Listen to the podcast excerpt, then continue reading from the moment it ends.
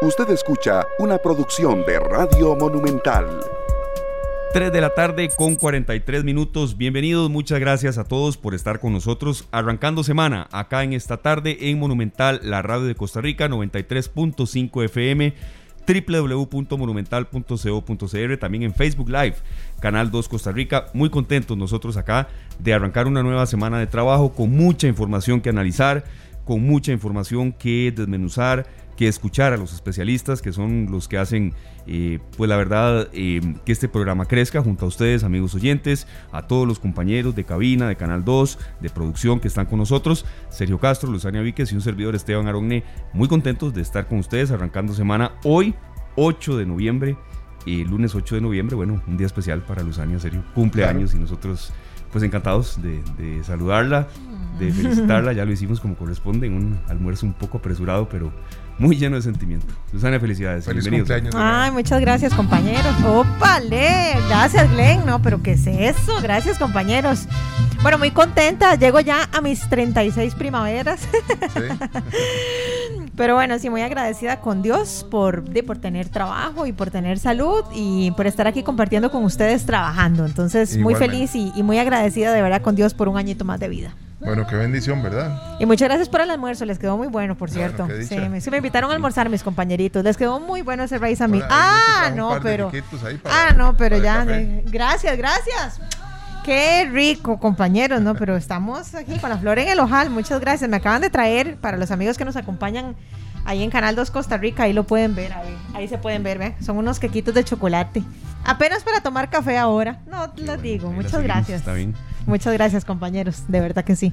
No, es un día que hay que celebrarlo. A usted le gusta cumplir años, serio, porque, eh, Luzania, perdón, porque serio, hay gente que eh, de, no le gusta y uno tiene que respetarlo, pero creo ya lo que hemos visto que sí, ¿verdad? Ay, a mí sí me gusta, compañeros. ¿A ustedes les gusta? Sí, sí, sí. Sí, a, mí sí, bueno, no sé si de repente, al, si Dios me da la dicha de cumplir 70 o 75, si, si diré lo mismo, pero yo creo que sí, cumplir años es una, una gran bendición.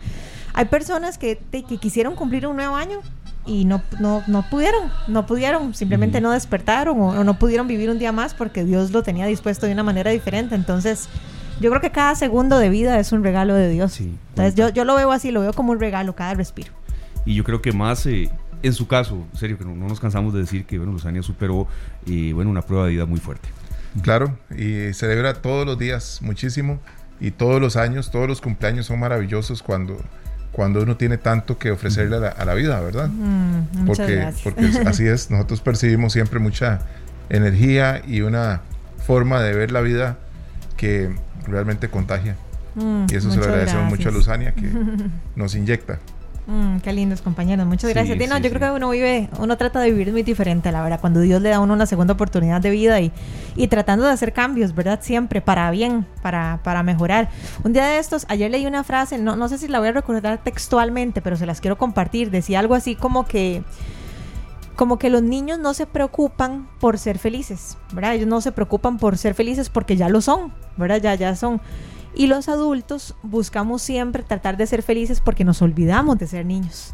Y creo que tenemos que agarrar mucho de esa frase porque a veces uno cuando es adulto eh, pierde la magia y pierde la capacidad de sorprenderse por las, para las pequeñas, entre comillas, cosas, ¿verdad? O entre los grandes milagros. Un niño hasta, una, hasta la lluvia le, es toda una aventura. Y a veces uno da esas cosas por sentadas. Y yo creo que en el momento en que aprendamos a ver los ojos otra vez con ojos de niño, en el buen sentido de la palabra, eh, vamos a vivir más intensamente. Sí, tenemos que seguir agradeciendo cada día, ¿verdad? Porque seguimos pensando que nos merecemos todo.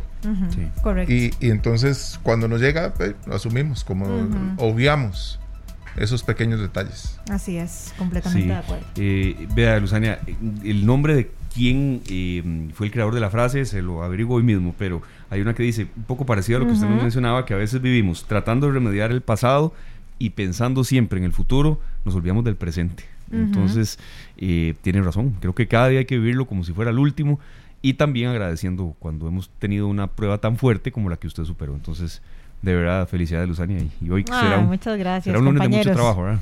Mucho trabajo, sí. Ahora les comentaba a mis compañeros que tuvimos la oportunidad de ir a almorzar que sí, hoy, hoy ha sido, he tenido un montón de grabaciones y la grabación de una promo y ahora el programa de radio y ahora el programa en la noche en vivo y todo, pero gracias a Dios. Imagínense si no tuviera la dicha de tener trabajo, de repente estaría preocupada por no tener trabajo. Entonces, no, no, no hay que reclamar, hay que agradecer. Hay que agradecer, exactamente. Y nosotros aquí, eh, ya entrando en materia, agradeciéndole mucho a todos los que están con nosotros en distintas eh, plataformas y también a nuestro primer invitado, que le agradecemos de verdad mucho que esté con nosotros. Ya vamos a decir de quién se trata. Como decía canción de, esa canción de arranque, Sergio, tendrá que florecer la primavera. Luis Enrique Mejía Godoy, un invitado de lujo que tuvimos la semana anterior. Se dieron las, entre comillas, elecciones en Nicaragua. Eh, unas elecciones que no eligieron nada, ¿verdad? Se sabía el resultado. Lo que sí llama la atención es el enorme abstencionismo, ¿verdad? Y una serie de reacciones ya a esta hora de la tarde, 3 con 49 minutos, que queremos ir analizando. Por ejemplo, Sergio, Estados Unidos aplicará nuevas sanciones contra la dictadura de Daniel Ortega tras la farsa electoral en Nicaragua. Pero como dice Luis Enrique Mejía en esta canción tan linda que usted escogió hoy para arrancar el programa, Sergio, ojalá florezca la primavera, aunque siendo realistas no será de la noche a la mañana. No, eso no va a pasar pronto, pero necesitamos también la voz de los expertos, porque eh, como hablábamos la semana anterior también que tuvimos dos invitados de lujo para tratar este tema, entre ellos Luis Enrique Mejía Godoy, este, el pueblo espera, ¿verdad? Pero muchos, muchos nicaragüenses esperarán fuera de su patria. Sí, y eso provocará también lo que sucedió ayer, que se, hoy ya se confirma con más datos y demás, pues también algunas situaciones que nosotros queremos eh, analizar. Le agradecemos muchísimo a don Eduardo Ulibarri, él es periodista, académico, eh, diplomático, no requiere mucha presentación, ustedes lo conocen, lo han escuchado en distintos espacios, acá en esta tarde, hace algunas semanas no lo teníamos, exdirector del periódico La Nación, pero también, eh, bueno, analista de este tipo de procesos, y hemos leído mucho lo que usted ha escrito, don Eduardo, ¿qué le espera a Nicaragua, verdad? No fue sorpresivo lo que pasó ayer, para nada. Pero creo que tanta reacción internacional, como aquí los tres comentábamos antitos de, arrancar el programa, quizás sí llama la atención de que, de que hay más intención por intervenir en un país que ha sufrido tanto. Bienvenido, eh, don Eduardo, le saludamos Sergio, Luzania y Esteban. Es un gusto que esté con nosotros de nuevo. Bueno, muchas gracias a Esteban, a Sergio, a Luzania, que no había tenido la oportunidad de compartir con ellas y aprovecho para felicitarla por su por su cumpleaños. Ah, muchas gracias, muchas gracias, don Eduardo, de verdad.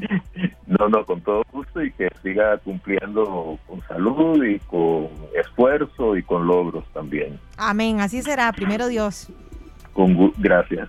Bueno, yo diría lo siguiente, y tal vez siguiendo la frase que Esteban pronunciaba, eh, digamos, el presente de Nicaragua hoy se ha estado construyendo en un pasado en el cual Daniel Ortega, su grupo de poder más que partido y su familia han, eh, han seguido una estrategia sistemática, deliberada, de destrucción de la institucionalidad de Nicaragua, de toma del control del Congreso, de la policía, de las Fuerzas Armadas, el Poder Judicial, el Poder Electoral, la Contraloría, y además de un conjunto de leyes represivas que en pocos países de América Latina se han aprobado tantas en tan corto tiempo, y todo eso junto a una represión que en el año 2018 fue absolutamente brutal, a raíz de las grandes protestas de abril, eh, que produjeron más de 300 muertos y después centenares de presos políticos. Y en las últimas semanas, previas a las elecciones, el encarcelamiento de todos y todas las que podrían presentarse como reales competidores ante su candidatura y la eliminación de la personería jurídica a todos los partidos realmente de oposición, además del control de los medios de comunicación y el uso del aparato estatal para movilizar al candidato. Entonces, en estas condiciones, obviamente lo que sucedió ayer en Nicaragua y el presente en el que estamos eh, es simplemente una farsa electoral, un montaje para tratar de dar alguna legitimidad a lo que es ya el cierre final de un, de un proceso dictatorial que ahora ya se, se blinda todavía más. Ahora, ¿qué podrá ocurrir a futuro? Es un signo de interrogación abierto.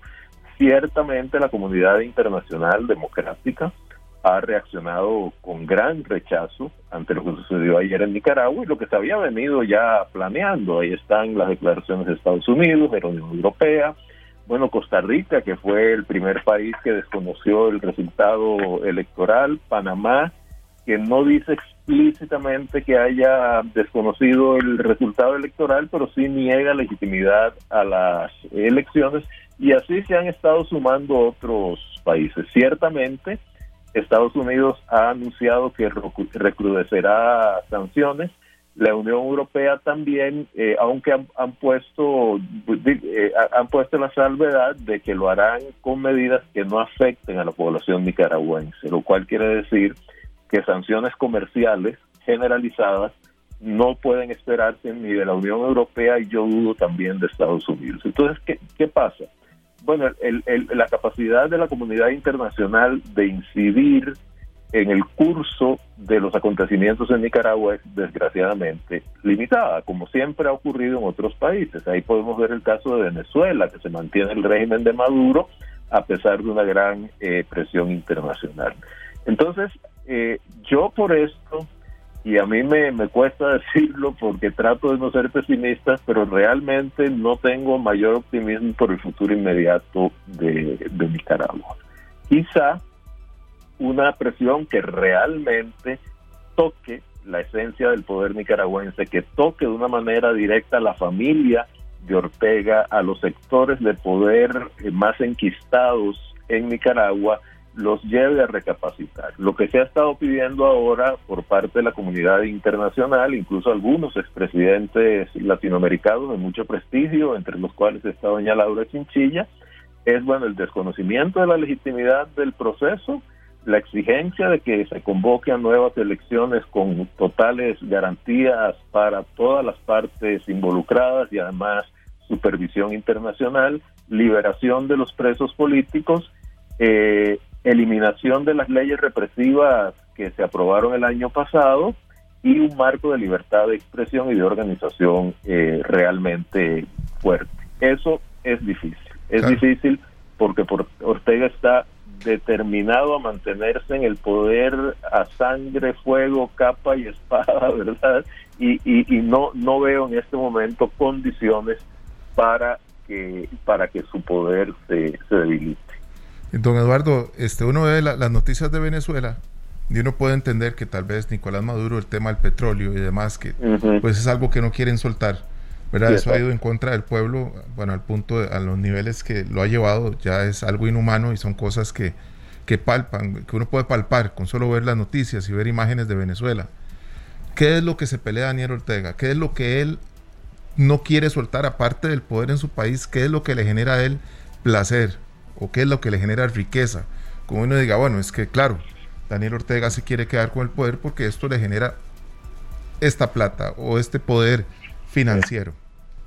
Vea, a veces es muy difícil como uno encontrar las razones que parezcan lógicas, ¿verdad? Yo me atrevería a adelantar algunas hipótesis.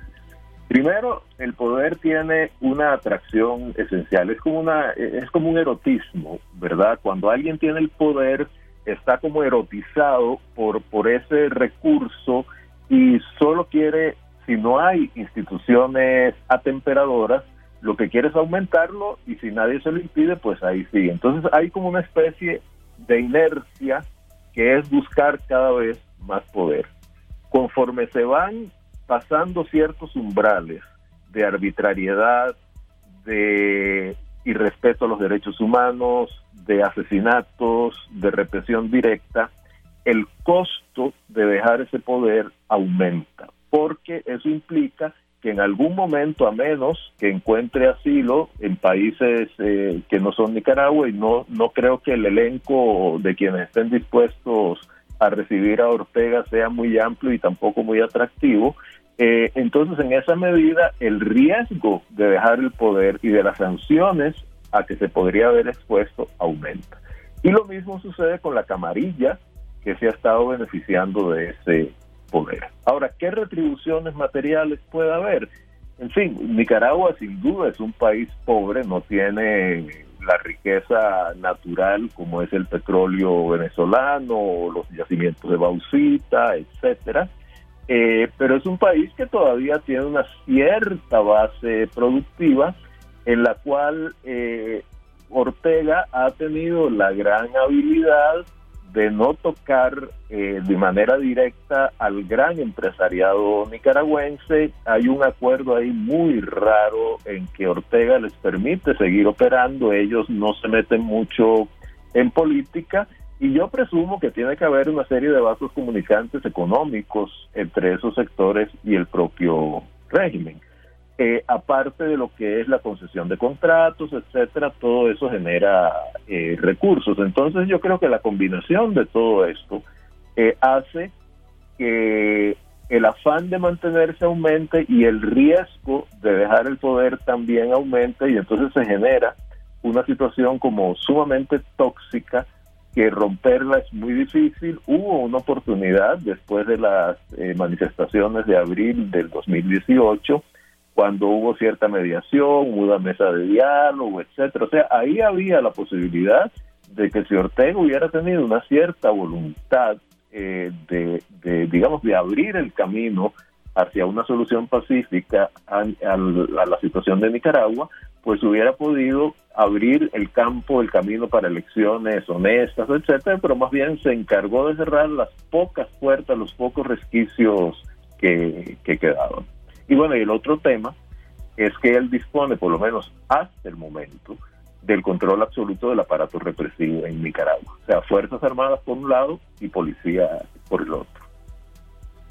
Don Eduardo, yo quisiera detenerme un poquitito a lo que usted conversaba antes de, la pregunta que de hecho le planteó Sergio, que es a, esa presión internacional. Y creo que ya en algún momento yo, yo había hecho o había planteado esa pregunta porque es un tema que a uno, no sé, a mí me enerve la sangre y, y uno, pues obviamente no se mueve en el campo político, pero yo sigo sin entender, sinceramente, cómo ningún organismo internacional puede hacer nada.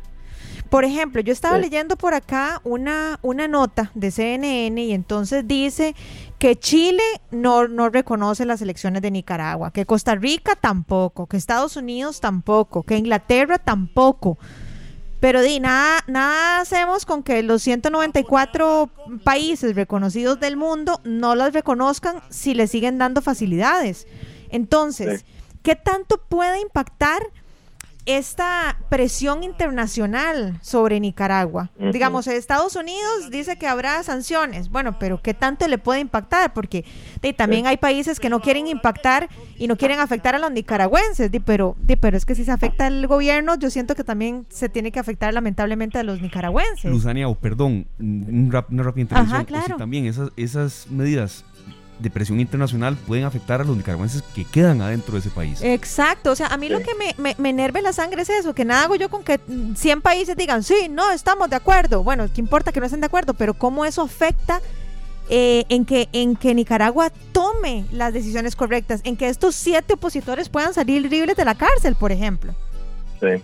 Sí, vea, eh, no, no, usted plantea un punto que es muy importante y, que sí, eso que usted dice que a veces uno no se explica cómo organizaciones internacionales no pueden tener un impacto más determinante, creo que es una, una duda o, un enojo, tal vez, muy justificado. Yo lo, lo, pondría así, a mí me parece que hasta cierto punto Ortega ha convertido a la población nicaragüense en una especie de rehén. ¿En qué sentido?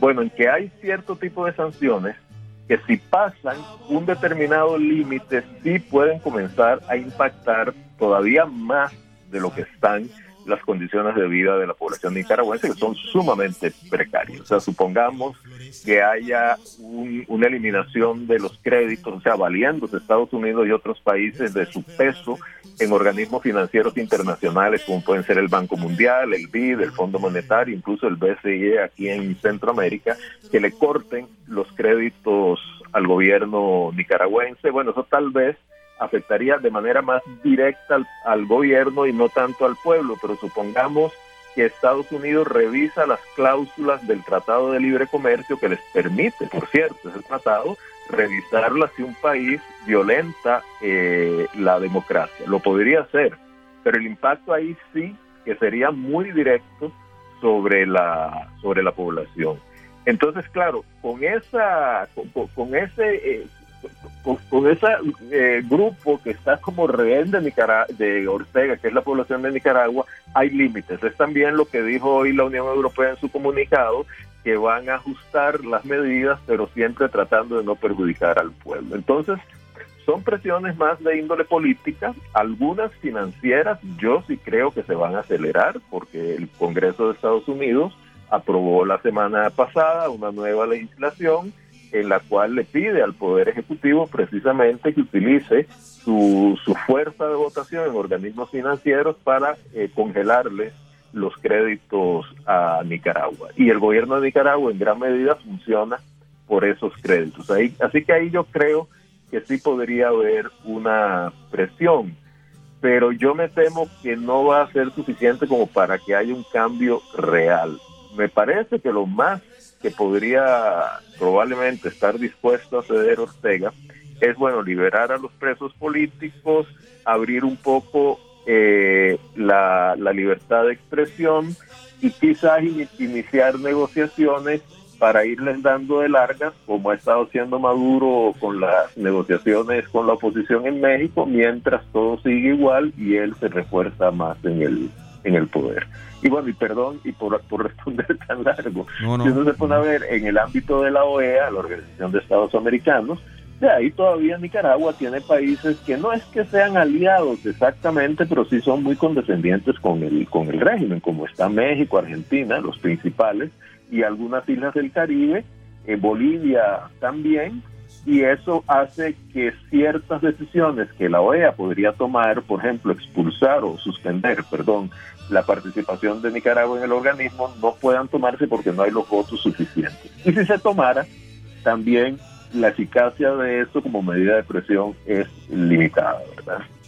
Sí, don Eduardo, vea, hay una, una situación aquí que nos, nos llama la atención y, que ojalá, mm, si se mantiene la tendencia en Costa Rica, eh, seamos muy humanos, ¿verdad? Las solicitudes de refugio de nicaragüenses en Costa Rica en el 2021, y estos son datos de migración y extranjería, bueno, se han disparado este año. En enero fueron mil y en septiembre iban ya por más de siete mil. Eh, y yo creo que esto puede continuar al alza, ¿verdad? Tomando en cuenta también pandemia, situaciones tan duras que se viven allá. ¿Y usted considera que, que la tendencia sí seguirá muy hacia el alza, don Eduardo? Y también eh, haciendo una pregunta, perdón, un poco larga también, ¿qué podemos hacer como, como costarricenses? Porque ojalá que ya, sabiendo el drama que se vive allá, que no haya nunca más un comentario eh, de xenofobia o, bromas o, chistes de mal gusto, hasta injusticias laborales, ya quitándonos de, de, otro tipo ya de, aspectos muy fuertes también eh, en cuanto a este tema, don Eduardo. Sí, vea, eh, yo, yo sí creo que la tendencia a, migrar puede aumentar. Y bueno, y, obviamente los destinos lógicos son Costa Rica y Estados Unidos digamos, Costa Rica, sobre todo por la proximidad, por las redes de apoyo, o sea, ya que hay muchos nicaragüenses, tienen familias, los que vienen de allá, o sea, hay toda una red de apoyo informal que es sumamente importante además la proximidad. Sin embargo, tal vez lo que puede limitar un poco esa migración aquí es que las condiciones económicas nuestras no son así como tan propicias para que haya suficientes fuentes de empleo, aunque sea en ámbitos, muchos de esos empleos en los cuales no hay disponibilidad digamos, de recurso humano costarricense. Y lo otro es la migración a Estados Unidos, que ha estado aumentando. Claro que para llegar a Estados Unidos hay que pasar por lo menos por Honduras, Guatemala, bueno, por Honduras, Guatemala y México, ¿verdad? Es un trayecto sumamente largo, pero se ha estado también disparando muchísimo la migración a Estados Unidos. Entonces, yo creo que realmente, ¿qué se puede hacer, eh, Esteban? Eh, bueno, me parece que frenar ese flujo es muy difícil mientras existan las condiciones en Nicaragua que lo impulsen. Eso, eso es realidad. Luego, ¿qué se podría hacer? Bueno, exigir mayor apoyo de la comunidad internacional a Costa Rica para poder tomar medidas de atención, aunque sea primaria, suficientes a esos flujos y de reinserción o de inserción en la economía nacional, ver la posibilidad de que Estados Unidos para país en el cual el tema migratorio es explosivo desde el punto de vista político, pues sea más abierto con los migrantes nicaragüenses. Hasta el momento eso no ha estado ocurriendo. Eh, y yo diría que seguir presionando porque las condiciones en Nicaragua políticas y ojalá económicas mejoren. Y eso que usted pregunta me trae ahora otra vez a la mente lo que conversamos hace un ratito, digamos, el impacto de sanciones que afecten a la población. Eso podría exacerbar todavía más los flujos migratorios. Y eso es algo que ni Estados Unidos quiere, ni Costa Rica, por supuesto, tampoco quiere, ni, ni, ni tiene suficiente capacidad para absorberlo. Y sí creo que tenemos que tener como población, como sociedad, una actitud receptiva, comprensiva, carente de prejuicios, despojada de odios y de incitación a la violencia, como la que desgraciadamente algunos grupos en Costa Rica tienen hacia los nicaragüenses, y, y que es algo que no solo vulnera los derechos de la población nicaragüense, sino que también genera inestabilidad en Costa Rica que a todos nos perjudica. Sí, don Eduardo, eso es algo que tenemos que erradicar, ¿verdad? de de la raíz, porque qué, qué lamentable. ¿Habrá alguna política que pueda facilitarle a los inmigrantes generar mayores este, beneficios a un país al, país al que llegan? Costa Rica podría implementar algo que a la llegada de más extranjeros, en lugar de verlo como un perjuicio, que lo veamos como un beneficio, don Eduardo. Vea, yo creo que la, la migración en términos generales ha sido un factor que ha beneficiado a los países que se nutren de ella. Recordemos que normalmente la gente abandona su país no porque quiere, sino porque no tiene otra posibilidad. La mayor parte de la gente que abandona los países, claro, hay familias, hay niños, hay ancianos, pero la mayoría son personas que están en edad laborable y que tienen ciertas destrezas y que por lo menos tienen la capacidad de iniciativa que es tomar la decisión que es sumamente difícil de abandonar su país y buscar vida en otro, ¿verdad? En condiciones muy muy negativas. Entonces, normalmente los migrantes tienen un ímpetu de trabajo, de logro, de compromiso, de adaptación. Eh, por supuesto que hay excepciones que puede hacer que los países, por lo menos a mediano plazo, se beneficien de ellos. El problema es cuando hay una oleada migratoria muy grande en un corto tiempo, que entonces ahí la capacidad de absorción se reduce.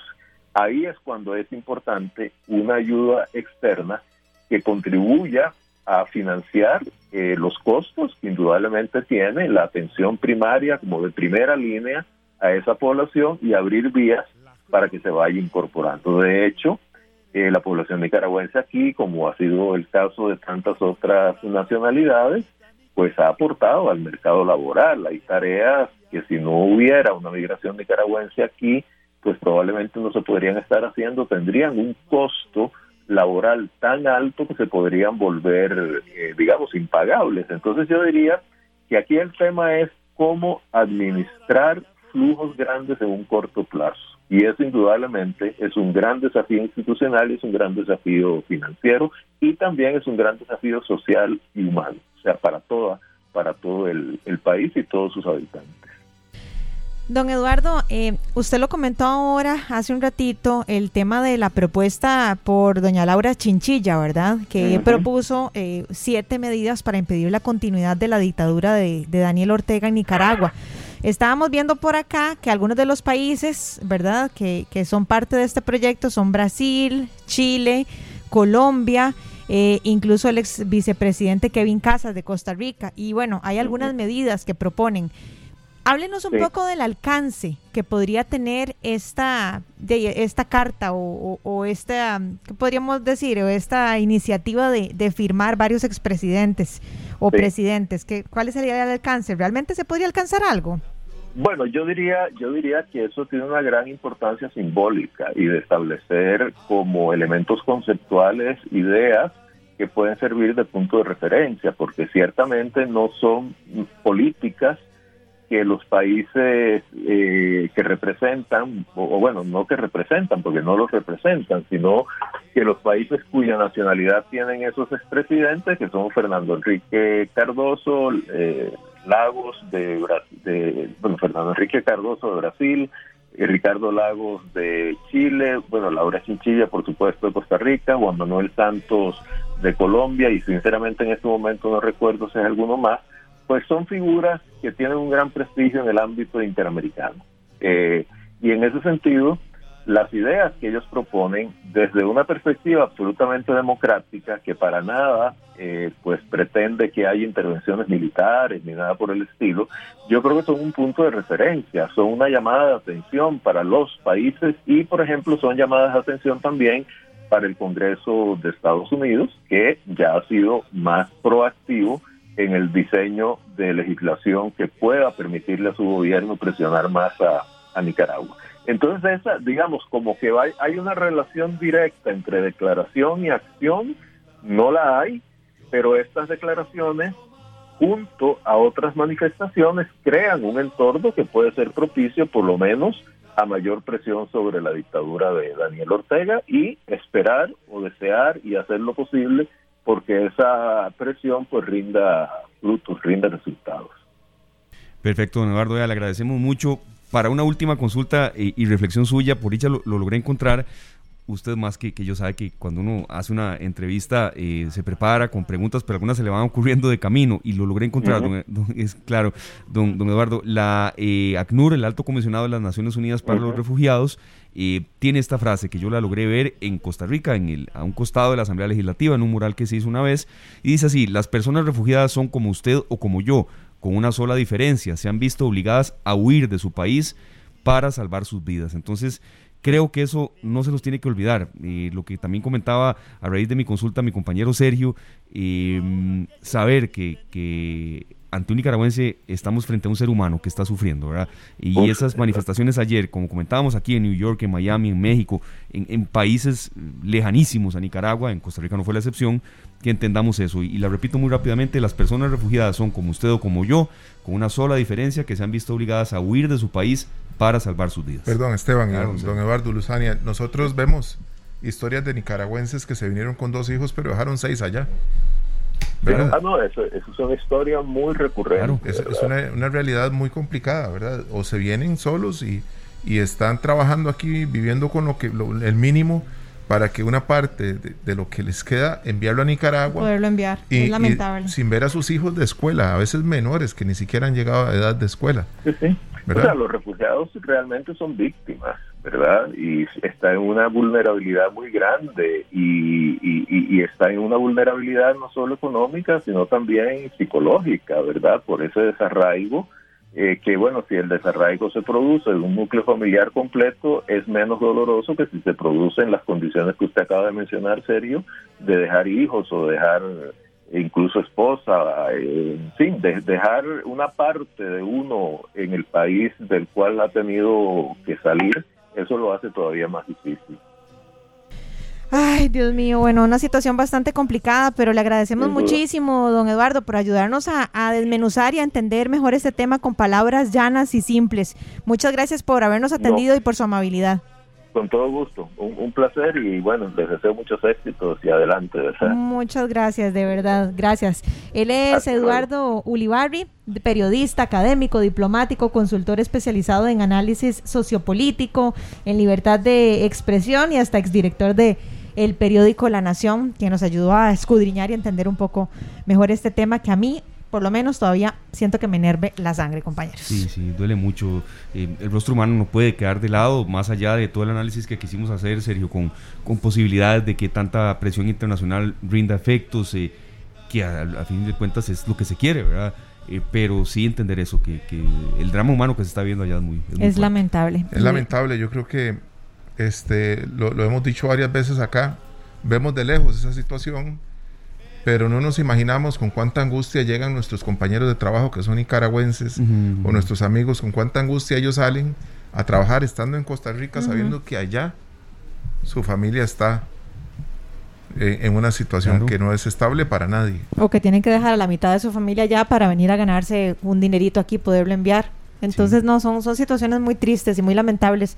Vamos a darle seguimiento a toda la presión internacional que, que se está manifestando y que se está ejerciendo sobre Nicaragua. Y nosotros vamos a hacer una pequeña pausa comercial y ya casi estamos de vuelta con más de esta tarde para que ustedes nos sigan acompañando. Esta tarde. Las 4 con 27 de esta tarde y escuchábamos a Rosana ahí con Atacados. Agárrate a la vida. Esto es una inyección así de positivismo, más cuando uno cumple años y siente que, que, está, ganando. ganando. Y que hay que agradecer y que hay que aferrarse a las cosas buenas. Está muy lindo ese tema. Muy bien, muy bien escogido, Sergio. Felicidades. Para, celebrar el cumpleaños tuyo. Bellísimo, de verdad que sí. No había escuchado esa canción, la ¿No verdad. escuchado? o por lo menos no le había prestado atención. Muy bella. Bueno, es un momento de recibir a nuestro compañero Fernando Meléndez, Alejandro Meléndez. Exacto. Para las noticias, porque eh, bueno, ahí esperemos que hayan mejores noticias que las que hemos recibido, ¿verdad? Ojalá que no nos hablen de ninguna alza de la gasolina, ¿verdad? Muy importante. de aumentos, algo así, pero bueno, hay, hay, mucha información que se está entretejiendo, que se está preparando. Y ahora que usted mencionaba esa canción, que es una de las favoritas de Luzania, nosotros muy contentos, serio, de verdad, con, con, la corporación de Luzania, hace ya su, ¿qué? vamos a hablar de tres meses y medio, por ahí. En mayo fue. Mayo. Mayo. Mayo, febrero, marzo, mayo, junio, julio, agosto, septiembre, octubre, noviembre, seis meses. Seis, meses, sí. sí. Es eso, ¿verdad? La, la, la, inyección de vida que tiene, ¿verdad? Porque siempre que entra aquí se alegra más el ambiente, se da, se da como una, como, como una bocanada de aire fresco, es lo que uno respira y siente, ¿verdad? Y, bueno, se inyecta uno, entonces eh, que mm. siga siempre así. Muchas gracias, compañero. De no, ahí hay que, hay que ser como es uno, ¿verdad? Entonces, al principio estos hombres son muy formales, pero yo voy a seguir como soy yo, ¿verdad? ya cuando los conocí, detrás de micrófonos me di cuenta que no eran tan formales como yo me los imaginaba, pero, pero bueno, eso, eso es lo bonito. Hacemos una buena, un, buen equipo. Eso es lo más importante, creo. Y ojo que vamos con, con, muchos retos para el 2022. Estamos ahí programando ya una reunión estratégica con compañeros de producción, de cabina y demás, vamos a, vamos a tratar de, ofrecerles mejores cosas de las que eh, hasta el momento quizá hemos logrado y sobre todo que ustedes se merecen. Son las 4 con 30 minutos, ya está nuestro compañero de Noticias Monumental, Alejandro Meléndez, con las informaciones del momento. Hoy es a las 7 en punto la tercera emisión. Bueno Alejandro, bienvenido, de verdad. Es la primera vez acá en esta tarde, que sea la primera de muchas y cómo está ese panorama informativo para las 7 de la noche. Bienvenido Alejandro, feliz semana. Buenas tardes compañeros, buenas tardes Esteban y a los compañeros ahí en cabina. Efectivamente, un gusto participar de esta tarde con las noticias que estamos preparando para la tercera emisión de noticias. Efectivamente es a las 7 de la noche. Entre las informaciones que estaremos desarrollando está una solicitud que hicieron diputados costarricenses, en este caso 13 diputados y diputadas que eh, se unieron a un llamado sobre las elecciones en Nicaragua, llaman a desconocer el resultado electoral eh, que determinó, determinaron las autoridades electorales nicaragüenses y además una solicitud expresa de liberación de presos políticos, concretamente diputados del Partido Liberación Nacional, del Partido Acción Ciudadana, diputados independientes que firmaron este manifiesto en protesta de, que ha hecho muchísimos países del mundo, incluso la misma Unión Europea, en este caso, eh, el llamado también participó la señora presidenta de la Asamblea Legislativa, la diputada Silvia Hernández, a quien vamos a escuchar porque calificó incluso de dictadura lo que se está viviendo en el país vecino del norte de nuestro país. Esta tarde. La Asamblea Legislativa también se suma al llamado de denuncia a la dictadura, a lo que está sucediendo en el país vecino, pero sobre todo Hoy ya no es únicamente un llamado de solidaridad con las personas que están presas de libertad. Este es un llamado para exigir la libertad de las personas que por aspirar en muchos casos a una democracia, a un, proceso electoral transparente, fueron privadas de su libertad. Así que eh, el énfasis de este llamado es exigir que la región, porque esto no se puede trabajar en solitario, que los distintos países, que los organismos llamados a exigir una voz. Bueno, ahí está el, el, llamado que hacen varios diputados de la Asamblea Legislativa, encabezados en este caso por la señora presidenta Silvia Hernández. En esta conferencia también participó la periodista nicaragüense Lucía Pineda, quien eh, había sido encarcelada incluso en el país vecino del norte y ya fue trasladada a nuestro país, donde se ha dedicado también a denunciar el tema de la dictadura ellos mismos señalan de eh, el presidente Daniel Ortega y su esposa Rosario Murillo. También información, compañeros, que tiene que ver con consumo, en este caso propiamente en el servicio de peajes. Hay este una manera en la eh, alternativa, en este caso electrónica, que los usuarios van a poder pagar los peajes de la General Cañas y la Bernardo Soto a partir de la próxima semana, según eh, se anunció de parte del Fideicomiso Ruta 1. En esta primera fase se va a implementar una modalidad de paro de pago pare y siga, lo que significa que los usuarios van a tener que detenerse igualmente. Sin embargo, la modalidad de pago, como decimos, va a ser electrónica. Eh, también información judicial desde la Sala Constitucional porque se prohibió el uso de un insecticida perjudicial para las abejas. Este insecticida se llama fipronil eh, que concretamente la Defensoría de los Habitantes había determinado eh, que, correspondía a un recurso de amparo y en este caso la Sala Constitucional le da, de, la Sala Constitucional le da la razón eh, sobre este insecticida que se utiliza para controlar plagas en cultivos como el chile dulce, en, algunos cítricos y en algunas plantas ornamentales. Sin embargo, se estaba perjudicando a las abejas y por supuesto el producto de miel que ellas producen de manera que eh, la sala constitucional decide que por un asunto de salud pública, incluso porque puede llegar a afectar a otros animales y también a seres humanos, eh, se determinó que este insecticida es perjudicial y que por lo tanto debe ser prohibido en el país y se sancionará su uso en, en Costa Rica, algo que también celebró la Cámara Nacional de Apicultura. Eh, toda esa información, entre otros detalles, también los estaremos informando en nuestra tercera emisión, compañeros. Ustedes siguen con más de esta tarde. Muchas gracias, Alejandro. Ahora nosotros, pues viendo el tema de las infografías de Monumental, ya preparándonos prácticamente para las elecciones. Sí, claro, hoy eh, publicamos la infografía, en este caso el candidato de Nueva República, Fabricio Alvarado, y todos los días estaremos compartiendo cuáles son las posturas, eh, como lo hemos venido haciendo desde la semana pasada, de las personas que están aspirando a la presidencia de la República. Muy importante de cara a este proceso, compañeros. Perfecto, muchísimas gracias. Nada más recordarle a nuestros oyentes cómo pueden ingresar para tener acceso a toda esta información. Sí, claro, pueden ingresar a través de nuestras redes sociales. En Twitter estamos como Monumental CR, en Facebook Noticias Monumental o bien a través de la página web monumental.co.cr o incluso también desde hace algunas semanas habilitamos la eh, aplicación disponible tanto para iOS como Android, Radio Monumental, usted busca ahí en la App Store o en la Play Store y también nos puede encontrar por todas esas vías y encontrar la información electoral o no electoral que estamos compartiendo todos los días. Perfecto, Alejandro, muchas gracias de verdad y el saludo para todos los integrantes de Noticias Monumental allá en la sala de redacción y si aprovechar todos estos recursos de infografías y demás con que Noticias Monumental está trabajando de cara a esa decisión tan importante en febrero del próximo año. Estamos a menos de 100 días, Luciano, ahora que estábamos comentando tanto el tema Nicaragua, pero también en el corte comercial haciendo, eh, bueno, un poco de preparación de lo que vendrán esta tarde para cubrir ese proceso estamos ya menos de 100 días. En realidad sí, ya está a la vuelta de la esquina, pero me gusta mucho este proyecto que está haciendo, que están haciendo nuestros compañeros de, Radio Monumental, mm. porque es importante estar informados y bueno, estamos hablando de más de 25 candidatos, ¿verdad? Entonces, qué bueno que están haciendo esto de las infografías, yo creo que es una muy buena opción también para, para darnos cuenta y para informarnos lo que propone, a favor de qué y de qué no está eh, digamos, eh, de acuerdo, valga la redundancia, cada uno de esos candidatos. Entonces, yo pienso que es una excelente iniciativa porque hay que estar empapado, la verdad, de toda la información.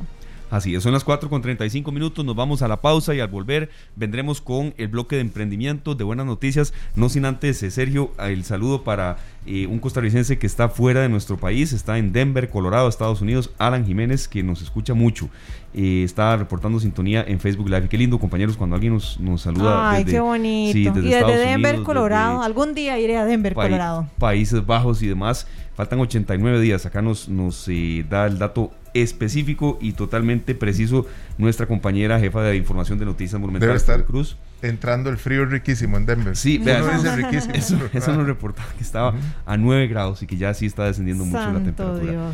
Y también invitados, ¿verdad? Porque por supuesto los infaltables debates con el sello de Noticias Monumental estarán presentes y acá en, lo que se ocupe, acá sé que el, el, equipo de esta tarde estará dispuesto a, a, participar en este proceso porque tenemos una gran, gran responsabilidad, ¿no? Sergio me decía. Vamos a ir al corte, pero vamos a escuchar un extracto de una canción de Serrat que se llama Sería Fantastic. Sería Fantastic. Las 4 de la tarde con 42 minutos. Bueno, compañeros, eh, a veces uno quisiera detener un poco el tiempo, ¿verdad? Que el año se va volando, que el tiempo se nos va como como arena entre los dedos, pero ella es 8 de noviembre y a veces hay algunas, hay algunas cosas que son totalmente sinónimos de la Navidad, ¿verdad? Si hablamos de tamales, si hablamos de eh, unión familiar y, otras cosas, ¿verdad? Que, que, se nos vienen a la mente, ¿no serio? Bueno, para eso, para donde vimos esta todo esto ya uno sabe que ahí está el trineo calentando, ¿verdad? Ah, por supuesto, no, no, es que ya, ya suena la Navidad, la verdad es que ya está a la vuelta de la esquina. Y dígame si no, cuando uno piensa en Navidad hay cosas infaltables, ¿verdad? Por ejemplo, la música, en mi caso los tamales, Digamos, yo pienso en Navidad y pienso en tamales, me van a disculpar de una vez. Arbolito yo los tamales piensan en mí cuando. Bueno, también.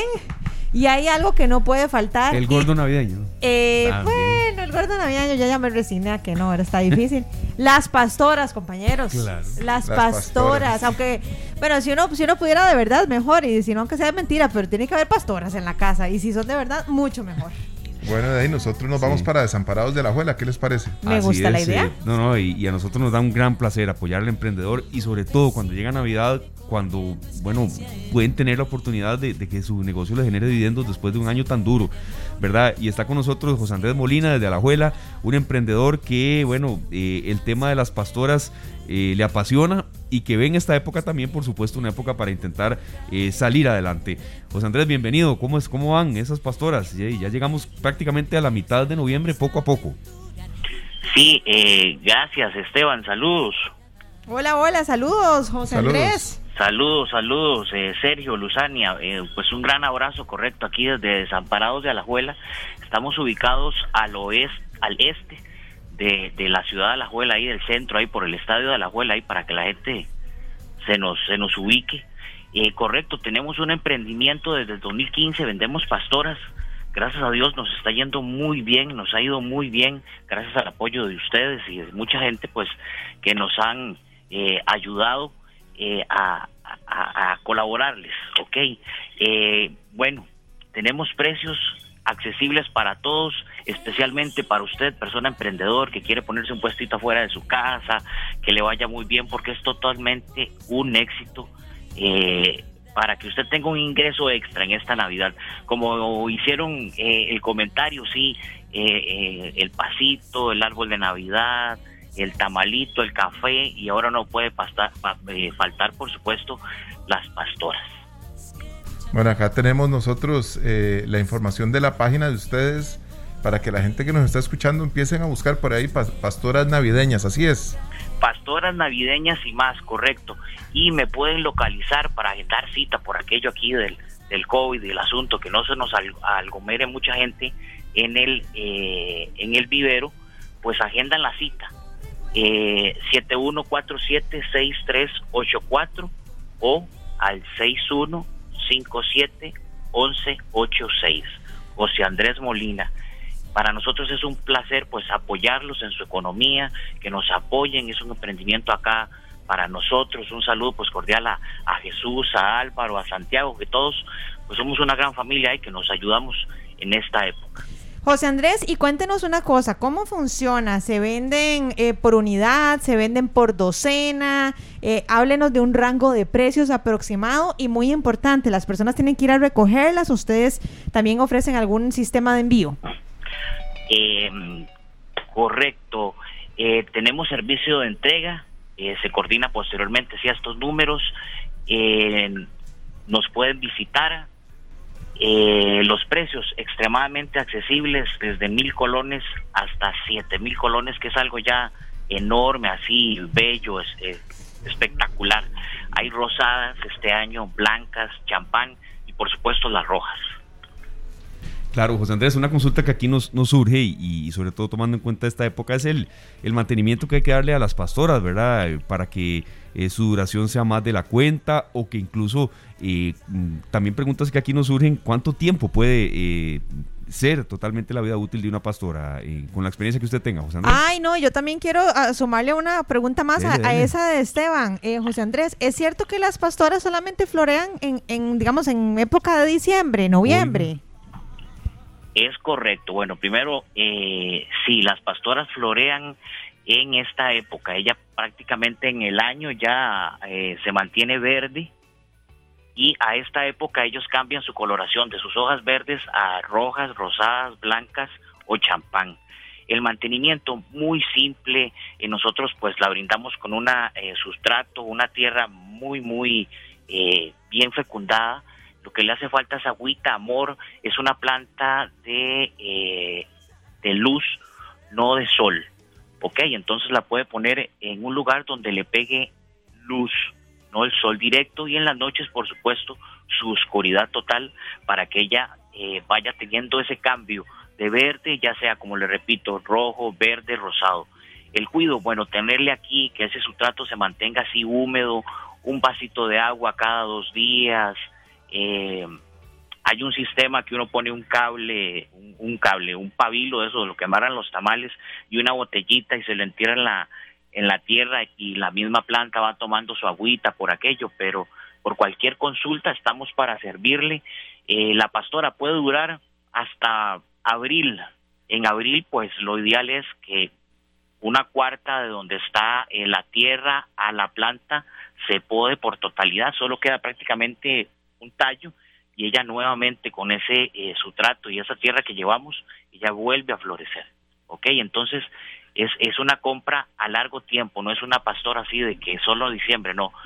se, va a durar va a durar, ya usted lo dijo, correcto, totalmente conectado. Vean, no, es que José Andrés, yo le preguntaba eso eh, y les voy a contar, compañeros y amigos oyentes, algo que a mí me pasó. Mi mamá me había regalado en algún momento de mi vida una pastora, pero a mí se me muere todo, compañeros, todo, todo, todo, hasta la lengua de suegra se me mueve, se me muere todo, ¿verdad? Hasta las matas plásticas. Hasta esas se me mueren. No, no, y de verdad yo trato de chinearlas, pero yo creo que yo no tengo buena mano.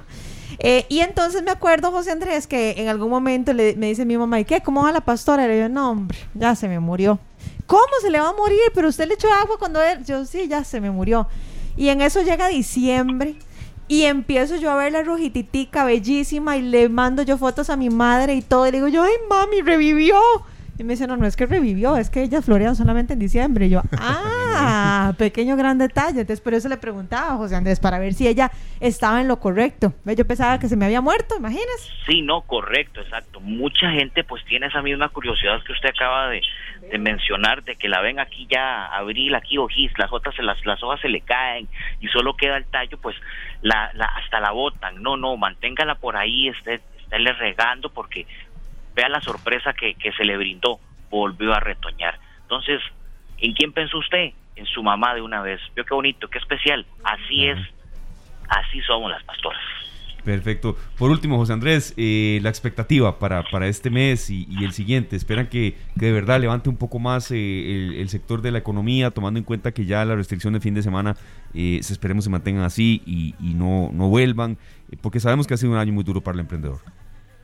Sí, ha sido un poco difícil, correcto, pero, pero vamos de la mano de los emprendedores. Más que todos nuestros clientes son esas, eh, personas que llegan con su carrito y lo cargan de pastoras y van por allá, se compran un toldo en X tienda y lo ponen afuera y, les va muy bien, muy felices y, y, lo importante es colaborar con eso, con él. Usted me ayuda, yo le ayudo y todos nos ayudamos a reactivar esta economía y los invito a, a motivar, a consumir a, a, lo tico, ¿verdad? A lo, a lo, de nosotros.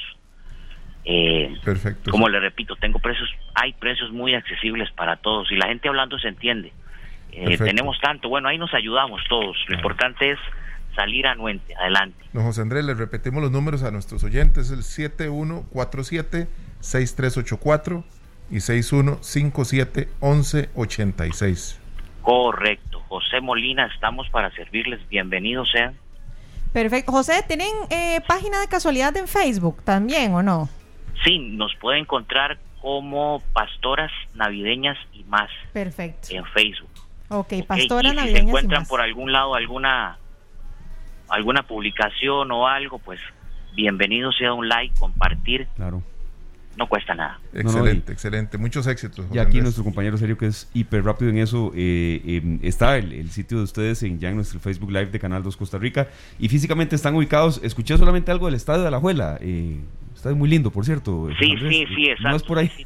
Por ahí, correcto. Estamos para la gente que se ubique más o menos, eh, bueno, de una vez paso ahí el comercial eh, por el niño con cariño. Eso es una asociación que cuida chiquitas ahí en, vulnerabilidad y de hecho están en feria. Entonces, si quieren pasar ahí de camino a apoyar, también bienvenido sea. Eh, eh, les puedo enviar la, ubicación por Waze, pero lo pueden buscar como calle Rosales en Alajuela. ahí preguntan, en Alajuela Centro lo van a enviar, eso sí, por, por, por callecitas lindas de campo, respira, cafetales, gente muy agradable y los invito a que nos visiten. ¿Tiene café ahí, sí? Hay buen café, bienvenidos, correcto. Bienvenidos. Bueno, ahora le caemos por un expreso entonces. No, muchas gracias. no hay ningún problema, ahí estamos para Muchas gracias y muchos éxitos, de verdad. No, y muchas gracias a ustedes, o sea, la, la, fuerza que tiene la radio eh, es inmensa y se los agradezco mucho que nuevamente nos hayan tomado en cuenta para difundir, difundir eh, pues nuestra idea, nuestro emprendimiento y, colaborarle a mucha gente. Claro. muchas gracias a José Andrés Molina, emprendedor que tiene este eh, negocio de pastoras, pastoras navideñas y más. Y aquí en esta sección, que repito, no, no todos los días quizá la podemos hacer, pero eh, en diciembre vamos a impulsar mucho al emprendedor, porque sabemos lo, lo, que han sufrido ellos, serio. Bueno, la canción con la que nos vamos a despedir tiene que ver con la pastora bueno. de Luzania. Ay, Dios mío. Ajá, porque tengo el cabello rojo, ¿verdad? Feliz tarde a todos y espero que puedan comprar muchas pastoras, que Luzania cumpla muchos años más. Ay, muchas Y aquí nos cantan, porque Dios así lo quiso y florecieron las pastoras de nuevo. Qué bueno, muchas gracias compañeros, los quiero mucho. Igualmente, gracias. Feliz tarde para todos. Este programa fue una producción de Radio Monumental.